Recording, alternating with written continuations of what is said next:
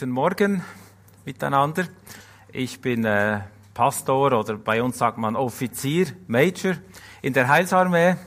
Wir sind äh, etwas förmlich unterwegs in der Kleidung, aber nicht sonst. Gar nicht. Also ich fühle mich hier sehr zu Hause und es ist fast wie bei uns. Wir sind, glaube ich, noch eine Spur konservativer. Vielleicht. Aber äh, ich fühle mich sehr gut hier. Und äh, ich bin verheiratet, ich habe drei Kinder, schon teilweise Erwachsene. Die älteste ist 22, studiert Musik. Der mittlere ist jetzt gerade im Militär, ist, wird 20. Er ist Koch und die jüngste kommt im Sommer dann in die Kanti. Sie wird 16.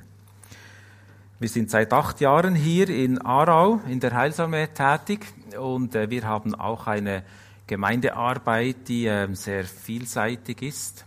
Wir versuchen, möglichst viele Leute anzusprechen auch. Und äh, Boris wird heute auch ein sehr gemischtes Publikum haben. Unsere Archeband singt, das ist ein Chor, so zusammengesetzt aus Leuten von der Gasse, solche, die ihr am Bahnhof treffen könnt. Der Schlagzeuger ist ein Alkoholiker und äh, manche aus der Gemeinde singen dann mit und andere auch aber es ist ein sehr spannendes, äh, eine spannende Zeit, die wir da haben. Und es ist schön zu sehen, dass auch die Leute von der Gasse kommen. Sie sind immer die Ersten, wenn sie kommen. Am Morgen, das ist eine riesen Herausforderung für sie. Aber heute um zehn vor neun waren sie schon da und der Gottesdienst ist um zehn. Vielleicht war es noch mit der Sommerzeit irgendetwas, aber ich glaube nicht. Aber es ist eine tolle Sache. Und wisst ihr, man kann denken, ja, der Schlagzeuger ist ein Alkoholiker. Er hat mir kürzlich gesagt, weißt du, immer wenn ich bei euch bin, dann trinke ich weniger. Und ich finde, das ist ein Anfang. Und sie machen Erlebnisse mit Jesus. Ich habe auch heute einen Text mitgebracht, ein Bibelwort aus einer langen Geschichte. Das könnt ihr nachlesen im ersten Buch der Bibel, im ersten Buch Mose die Geschichte von Josef und seinen Brüdern. Man könnte vielleicht sagen, zuerst war da ein frommer Vater, der Jakob, ein Segensträger und der hatte viele Söhne und viele Sorgen. Und ganz besonders hat er viele Sorgen, weil einer seiner Söhne ein ganz besonders Begabter war. Und den hat er auch besonders geliebt, den Josef. Und der Josef war nicht nur begabt, er wusste es auch. Und das war ein Problem für die anderen. Er hatte Träume und hatte Träume von Dingen, die er selbst nicht einordnen konnte. Gott hat ihm Bilder gezeigt, von denen er noch nicht so richtig wusste, was das heißt. Und er hat darüber gesprochen. Und was ist geschehen? Die anderen sind eifersüchtig geworden. Sie haben ihn beneidet. Sie haben ihn ausgeschlossen. Schlussendlich haben sie ihn so gehasst, dass sie ihn töten wollten, aber sie konnten es nicht verantworten wegen ihrem Vater und so haben sie ihn die, in die Sklaverei verkauft. In ein fremdes Land und das ist ja fast dasselbe wie jemanden zu töten. Wenn du deinen eigenen Bruder verkaufst für ein paar billige Geldscheine und dann nach Hause gehst und dem Vater erklärst, ein wildes Tier hat ihn gerissen. Dein Sohn ist nicht mehr. Und dann siehst du, wie dein Vater in Trauer fällt und seine Welt bricht zusammen, sein Lieblingssohn ist nicht mehr und er konnte nicht anders als diesen Söhnen zu glauben. Was haben die ihrem Vater angetan? Und das sind die Brüder Josefs, wie sie lebten und wie sie waren. Ein Haufen von Neidern, ein Haufen von Eifersuchtsmenschen, ein Haufen von Menschen, die sich durchs Leben gelogen haben. Wir können gut mit dem Finger auf sie zeigen. Und wir sagen, ja, wir sind lieber so wie ein Josef. Geliebt vom Vater, begabt vielleicht verhasst, aber möchte ich auch so sein? nicht nur verhasst, verraten, verkauft, verloren. Ich weiß nicht, wie viele von euch die Geschichte von diesem Josef kennen. Er kam in die Fremde, musste als Sklave dienen, hat sich durch seine Begabung hochgearbeitet, ist zu großem Ansehen gekommen und dann kommt da so eine Frau ins Spiel. Sie war vielleicht nicht die allerunschönste. Sie war vielleicht sogar sehr schön. Und ich weiß nicht, ob sie dem Josef nichts bedeutet hat, aber sie war die Frau seines Vorgesetzten und er war der Sklave und sie hat sich an ihn rangemacht und er hat sie abgewiesen. Und aus Rache schon wieder Rache nicht haben können, hat sie ihn denunziert, verleumdet, er ist ins Gefängnis gekommen und ist noch tiefer gefallen als je zuvor.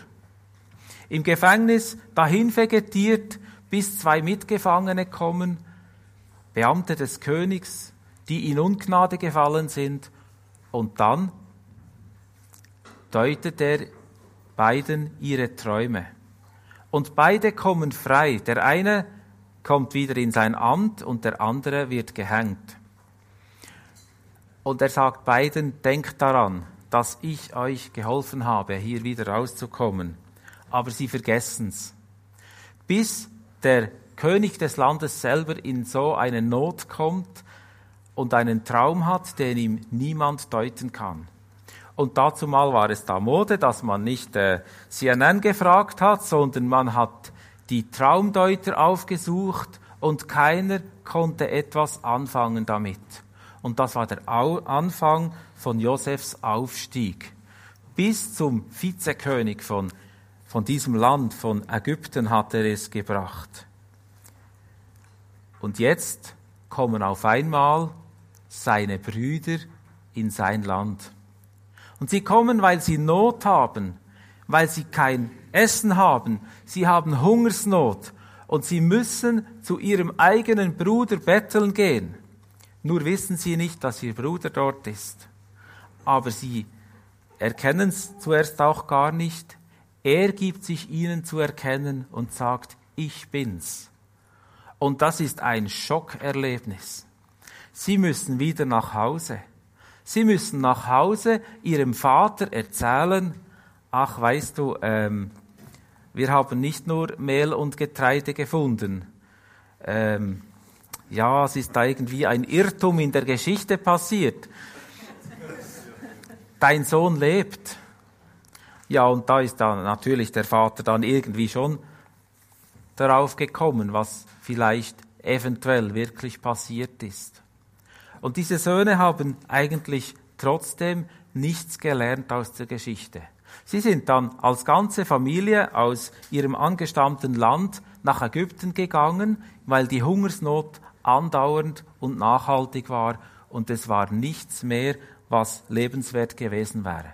So sind sie nach Ägypten gekommen und haben mit Josef ihr Leben gelebt. Aber diese Brüder sind immer noch dieselben geblieben. Sie hatten einen frommen Vater, sie hatten einen frommen Bruder, er hat ihnen vergeben, er hat sie nicht mittellos nach Hause geschickt, sondern er hat sie zu sich geholt und wurde zum Retter der Familie und des ganzen Volkes. Und ihren eigenen Retter aus der eigenen Familie haben sie trotzdem eigentlich niemals so ganz richtig ins Herz geschlossen, sage ich jetzt mal. Und ich lese euch gerne einen kurzen Abschnitt aus diesem ersten Buch Mose. Es ist aus dem letzten Kapitel. Weil nun ihr Vater Jakob, er ist gestorben, tot war, gerieten die Brüder Josefs in Sorge. Wenn Josef uns nur nichts mehr nachträgt, sagten sie zueinander, sonst wird er uns jetzt heimzahlen, was wir ihm einst angetan haben. So ließen sie Josef ausrichten. Dein Vater hat uns vor seinem Tod die Anweisung gegeben, Bittet Josef, dass er euch verzeiht und euch nicht nachträgt, was ihr ihm angetan habt. Deshalb bitten wir dich, verzeih uns unser Unrecht. Wir bitten dich bei dem Gott deines Vaters, dem auch wir dienen. Als Josef das hörte, musste er weinen. Und danach gingen die Brüder selbst zu Josef. Sie warfen sich vor ihm zu Boden und sagten, wir sind deine Sklaven. Aber Josef erwiderte, habt keine Angst. Ich werde doch nicht umstoßen, was Gott selbst entschieden hat. Ihr hattet Böses mit mir vor, aber Gott hat es zum Guten gewendet. Denn er wollte auf diese Weise vielen Menschen das Leben retten. Das war sein Plan und so ist es geschehen. Habt also keine Angst, ihr könnt euch auf mich verlassen. Ich werde für euch und eure Familien sorgen. So beruhigte Josef seine Brüder und gab ihnen wieder Mut. Das ist das letzte Wort, das uns hier überliefert ist aus dieser Geschichte. Mich fasziniert daran, diese beiden Stränge oder dieser Vergleich Josef einerseits, man sagt auch in der Theologie ein Bild für Jesus, den Retter, der verkauft wurde. Er kam in sein Eigentum und die Seinen nahmen ihn nicht auf. Er wurde verraten, verspottet, zu Unrecht beschuldigt, man hat ihn getötet sogar. Josef wurde in den Tod verkauft eigentlich. Man hat ihm das angewünscht. Und Jesus wurde zum Retter vieler. Und dann wäre es nicht mehr Josef und seine Brüder, sondern Jesus und seine Brüder. Und die sind doch wir, Brüder und Schwestern. Die Bibel ist sehr offen und ehrlich. Sie äh, macht keine Beschönigungen, wenn sie das Leben ihrer Heiligen beschreibt. Da lesen wir, dass die Stammväter Abraham, Isaac und auch Jakob allesamt ihre Fehler hatten. Und das wird ungeschminkt einfach so erzählt. In einem Buch, das den Glauben stärken soll. Und ich glaube, genau das ist das Geheimnis. Das Ungeschminkte. Das, was zum Leben gehört, ist eben auch das Dunkle. In Abrahams Leben war es so, in Isaaks Leben war es so, Vater und Sohn, beide haben dieselben Fehler gemacht, ihre Frauen verleugnet, um ihre eigene Haut zu retten. Und trotzdem ist Gottes Segen über ihnen geblieben. Und der Josef, er wurde so zum Bild für Jesus, was er getan hat. Aber die Brüder, sie waren nie ganz frei von Schuldgefühlen. Sie haben das ihrem Vater und ihrem Bruder angetan. Sie haben so viele Jahre später Versöhnung gefeiert. Und doch ist es in ihrem Herzen tief verwurzelt geblieben. Ich bin schuldig an meinem Bruder. Ich glaube, viele von uns, manche von uns kennen solche Gedanken. Gott hat mir auch alles vergeben, aber tief in meinem Herzen ist da noch eine Wurzel, die mir immer wieder sagt, mich immer wieder erinnert, du bist schuldig, du hast dieses getan oder du hast dieses Leben geführt und das kann dir keiner aus der Geschichte streichen.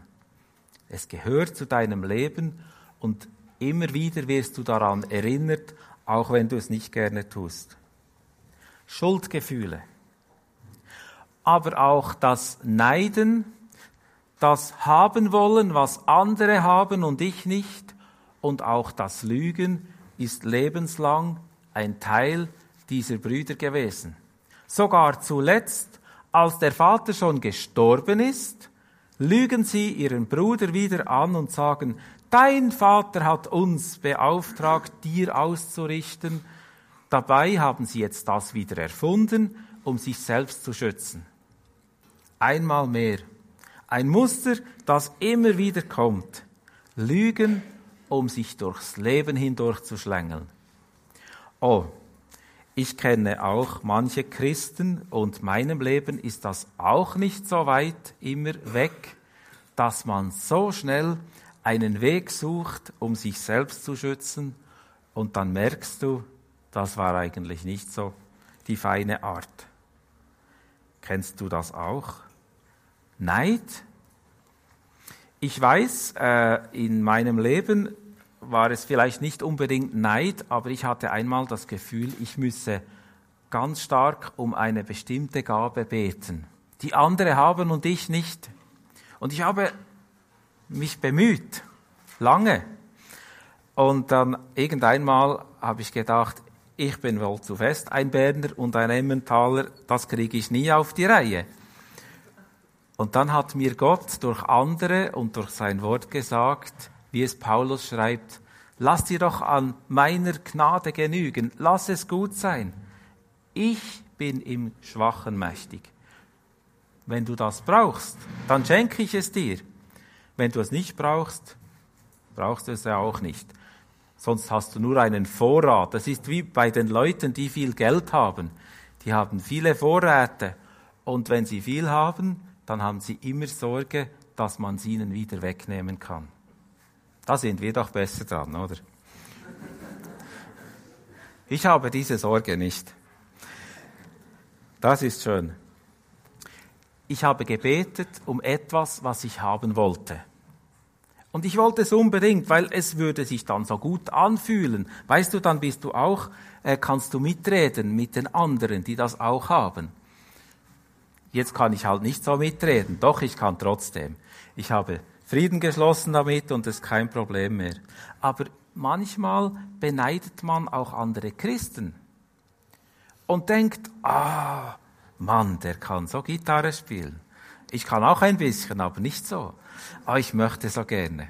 Und dann kann ich natürlich hingehen und versuchen zu üben und das hinzukriegen. Oder ich kann Gott bitten und sagen, Herr, schütte einen Kübel Gitarrenseiten über mir aus. Und vielleicht klappt's dann. Gib mir genügend Hornhaut, damit ich's aushalte an den Fingern. Es gibt verschiedene Strategien, die wir haben. Aber vielleicht ist es gar nicht dran, dass ich besser Gitarren spielen muss. Vielleicht ist es eher dran, mein Gitarrenspiel noch mehr Jesus hinzugeben und in seinen Dienst zu stellen. Das ist nämlich die Frage, wie ich das tue. Und das lerne ich von Josefs Brüdern. Diese Art, irgendwie das Religiöse zu sehr zu betonen. Und ich denke, sie waren einfach religiös. Religion meint ja, tu das Richtige, auch wenn du gar nicht weißt, warum. Manchmal. Also, die Söhne haben es vor ihrem Vater gelernt, sich richtig zu benehmen. Sie haben gesagt, ja, in, ähm, wir bitten dich bei dem Gott deines Vaters, dem auch wir dienen. Und das ist ja eine interessante Redewendung wenn die Brüder ihren eigenen Bruder fragen, bei dem Gott deines Vaters, das ist so recht distanziert, dem auch wir dienen. Und sie meinen damit tatsächlich, wir tun das Richtige, wir tun religiös, also wir beten, das Tischgebet und wir halten uns dran, aber ebenso die Lügen und das andere, das gehört halt dann auch dazu. Ist ja normal, jeder ist so. Der Josef war anders. Er hat in seiner ganzen Karriere, in seinem Leben, das vor allem von Tiefschlägen geprägt war, den Blick auf Gott, glaube ich, selten aufgegeben. Ich kann nicht nie sagen, ich kenne ihn zu wenig, aber selten aufgegeben. Und Gott hat ihn nicht bewahrt vor diesem Weg, vor dem Weg in die Fremde, in andere Kulturen, andere Sprachen, in andere Umstände. Du kannst deinen Beruf nicht ausüben oder du kannst dieses nicht mehr tun. Du wirst gedemütigt. Man kennt Leute, gerade aus Ländern, die zu uns kommen, weil sie fliehen müssen. Universitätsprofessoren, Lehrer, Beamte, Professoren für alles Mögliche. Alles, was sie tun können, ist nichts oder warten oder wenn sie dann arbeiten dürfen, weil ihre Diplome nicht anerkannt werden, dann kannst du noch putzen oder auf dem Bau etwas helfen. Und das ist, das ist demütigend. Das ist nicht einfach für diese Leute. Und da können wir auch fragen, ja Gott, warum lässt du solches zu? Warum, warum geht es mir so? Der Josef hätte das sein Leben lang fragen können. Es steht nirgends, dass er das getan hat. Aber er hat auch Gott angefleht. Er war so tief im Keller, buchstäblich, im Loch in Ägypten, in diesem Gefängnis, wo man noch selber schauen musste, dass man nicht verhungerte, und hat das alles ausgehalten. Und Gott war immer mit ihm. Das finde ich doch eine faszinierende Geschichte. Wir träumen doch oft davon, ich möchte gesund sein, ich möchte Erfolg haben und Gott ist vor allem da, wenn, wenn ich das alles genieße, wenn es mir rund läuft, wenn meine Kinder auf dem guten Weg sind, was für ein Geschenk. Aber das ist kein ausschließliches Zeichen von Gottes Segen. Gottes Gegenwart, er sagt sie allen Menschen immer wieder zu, ist gerade dann so wichtig und real, wenn es dir geht wie dem Josef im Gefängnis. Wenn du dich fühlst, du bist gar nicht selber, du kannst nichts machen, deine Hände sind gebunden, du hast keine Zukunftsoption, Gott weiß es. Und Gott wird vielleicht einmal eine Türe auftun und wird dir einen Weg weisen. Aber sicher ist, er lässt sich nicht allein. Jesus und seine Brüder. Ich persönlich möchte das immer wieder mehr auch lernen von für mich, dass ich ähm, nicht zweifle, weil ich vielleicht eine dunkle Zeit habe, weil ich vielleicht Mühe habe, manchmal sogar zu beten, wie wir es heute schon gehört haben. Gott weiß das. Grundsätzlich weiß er ja schon, was ich beten möchte, bevor ich es überhaupt formuliere in meinem Kopf. Er kennt mich, bevor ich geschaffen wurde. So sagt es uns Psalm 139. Er weiß, was mein Herz prägt. Er kennt meine Not und er hat eine Antwort darauf. Seine Antwort ist, fürchte dich nicht. Ich bin mit dir. Ich verlasse dich nicht, auch wenn du im Gefängnis bist, auch wenn du in Umständen bist, die dir nicht gefallen. Ich bin der Herr, dein Gott. Und hier sagt Josef zu seinen Brüdern, ich bin doch nicht der, der Gottes Wort umstößt ich habe euch vergeben und ich stehe dazu. Und wenn wir vielleicht manchmal so innere Anklagen haben, gegen Gott sogar, und ich denke, gegen ihn vor allem sind sie gerichtet. Warum geht es mir so, wie es mir geht? Warum kann ich nicht sein wie andere? Warum habe ich weniger Möglichkeiten? Warum bin ich eingeschränkt? Warum dies, warum jenes? Das sind nicht nur Fragen an die Menschen, sondern letztlich an Gott. Und wir klagen eigentlich so oft ihn persönlich an. Warum hast du das zugelassen? Hast du wirklich gedacht, das sei gut, als du mich gemacht hast? Ein riesiges Thema in der heutigen Zeit unter vielen jungen Leuten, selbst sich anzunehmen. Und die Brüder von Josef, die hatten dieses Problem auch. Sie dachten ihr Leben lang, auch als ihnen schon vergeben war, an die Schuld, die sie hatten, bevor ihnen vergeben wurde, an das, was sie getan hatten. Und sie hatten Angst vor Gottes Rache oder vor der Rache ihres Bruders. Ich hoffe nicht, dass jemand heute hier ist, der Angst hat vor Gott und wenn er jetzt gerade vor Gott treten müsste, dass der ihm dann sagen würde, weißt du, ich weiß alles von dir, du hast damals dies und jenes getan, gesagt oder nicht getan und nicht gesagt. Das ist genauso, manchmal genauso schlimm. und jetzt kriegst du deinen Lohn dafür. Nein. Jesus sagt, genau wie Josef, ich bin gekommen, damit sie das Leben und alles in Fülle haben. Ich bin der, der vergibt. Ich bin der Herr, dein Heiland, wie wir es auch gehört haben heute. Ein gutes Wort, sollten wir mehr gebrauchen, für uns persönlich. Und so möchte ich dich heute ermutigen, wenn in deinem Leben schlimme Dinge geschehen mögen oder geschehen sind, wenn du dich vielleicht entwurzelt fühlst oder heimatlos dastehst, dein Leben zerstört erscheint, vielleicht äußerlich nicht, aber hier drin, da kann man auch als guter Schweizer ein zerstörtes Leben führen, du bist trotzdem geliebt, auch wenn du es nicht fühlst. Du bist geliebt und erlöst, auch wenn du nichts davon erkennen kannst in deinem Leben. Weil es ist Gottes Tatsache, die er geschaffen hat durch Jesus Christus. Und Gott liefert keinen Menschen einfach so dem Verderben aus, der das Gute sucht, der Jesus kennenlernen will, der mit ihm gehen will. Und du wirst sehen, irgendwann am Ende, auch bei der Josefsgeschichte, wird alles vielleicht mal einen Sinn machen.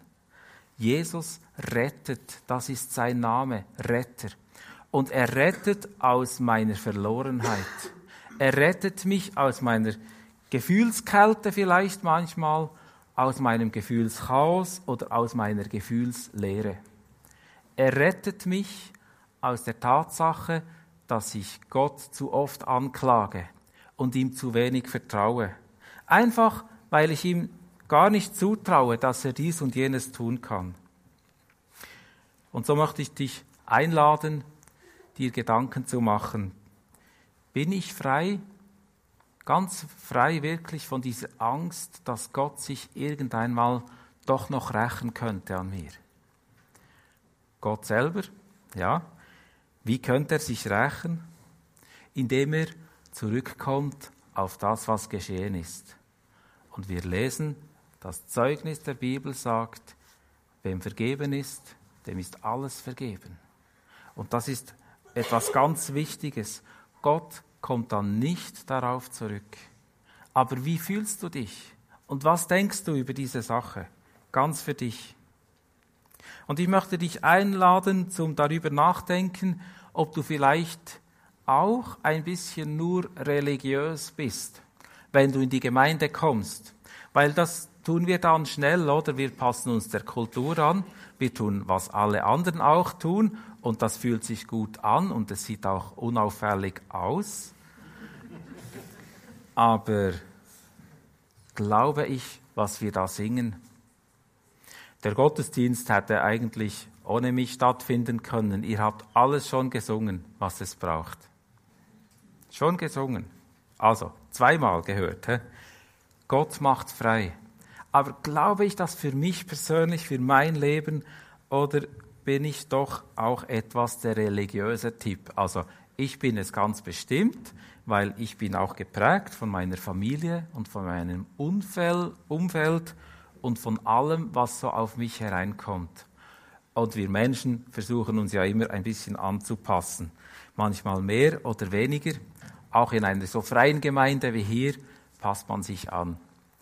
Und da ist Religiosität an sich nichts Schlechtes. Es kann auch Freundlichkeit sein. Aber Gott möchte dein Herz und nicht dein Äußeres oder meines. Gott möchte eben dass mein Gitarrenspiel, um beim Beispiel zu bleiben, ihm hingegeben ist und nicht, dass es möglich perfekt ist. Und die dritte Frage, vielleicht trage ich eine Lebenslüge mit mir herum, die da sagt, alle anderen sind wertvoll, aber bei mir hat er sich geirrt. Zum Beispiel eine Lebenslüge, die mir sagt, Gott vergibt alles, aber mir nicht. Es gibt Dinge, die in meinem Leben, die da sind, die kann er mir niemals vergeben. Und der Grund für dieses Denken ist, weil wir uns selbst nicht verzeihen können.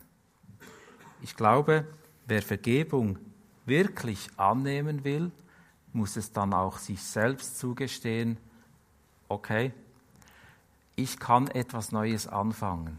Und wenn die Gedanken vom alten Leben kommen, kann ich sie beiseite schieben mit dem Hinweis auf Jesus. Mir ist vergeben, ich muss das nicht mehr tun.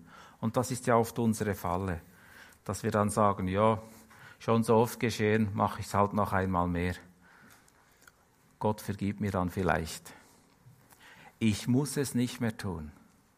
Ich bin frei. Ich will nicht länger dieser Lüge glauben, dass Gott bei mir einen Irrtum gemacht hat. Und ich darf wissen, Gott setzt einen Schlussstrich unter diese Dinge. Ich möchte zum Schluss ein Wort aus dem Kolosserbrief lesen. Kennen wir vielleicht gut. Ich hoffe es, dass ihr die Bibel möglichst gut kennt und viel lest darin. Ist auch eine Herausforderung. Einst wart ihr tot, denn ihr wart unbeschnitten. Ich lese aus Kolosser 2 ab Vers 13, Entschuldigung. Einst wart ihr tot, denn ihr wart unbeschnitten. Das heißt, in ein Leben voller Schuld verstrickt.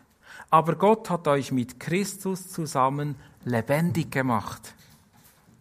Er hat uns unsere ganze Schuld vergeben. Den Schuldschein, der uns wegen der nicht befolgten Vorschriften be boah, belastete, hat er für ungültig erklärt. Er hat ihn ans Kreuz genagelt und damit für immer beseitigt. Die Mächte und Gewalten, die diesen Schuldschein gegen uns geltend machen wollten, hat er entwaffnet und vor aller Welt zur Schau gestellt. Er hat sie in seinem Triumphzug mitgeführt und das alles in und durch Christus. Ich wünsche euch von Herzen diesen Segen Gottes, dieses Wissen, dass im Kreuz von Jesus durch sein Blut, wie wir es gesungen haben schon, wirklich alles in Ordnung kommen darf. Mein inneres Leben zuerst. Die ganzen Schuldgefühle, mein früheres Leben ist nicht ausgelöscht, aber ich kann es neu sehen, weil ich eine Perspektive habe, weil ich Hoffnung habe und weil ich weiß, es ist mir vergeben. Ich darf selbst auch einen Schlussstrich ziehen darunter. Ich möchte euch ermutigen, an diesem Jesus täglich festzuhalten und das versuchen zu leben, damit wir möglichst viele gute Brüder von Jesus werden und nicht solche, die dann wieder kommen und wieder Angst vor der Rache Gottes haben. Amen. Bye.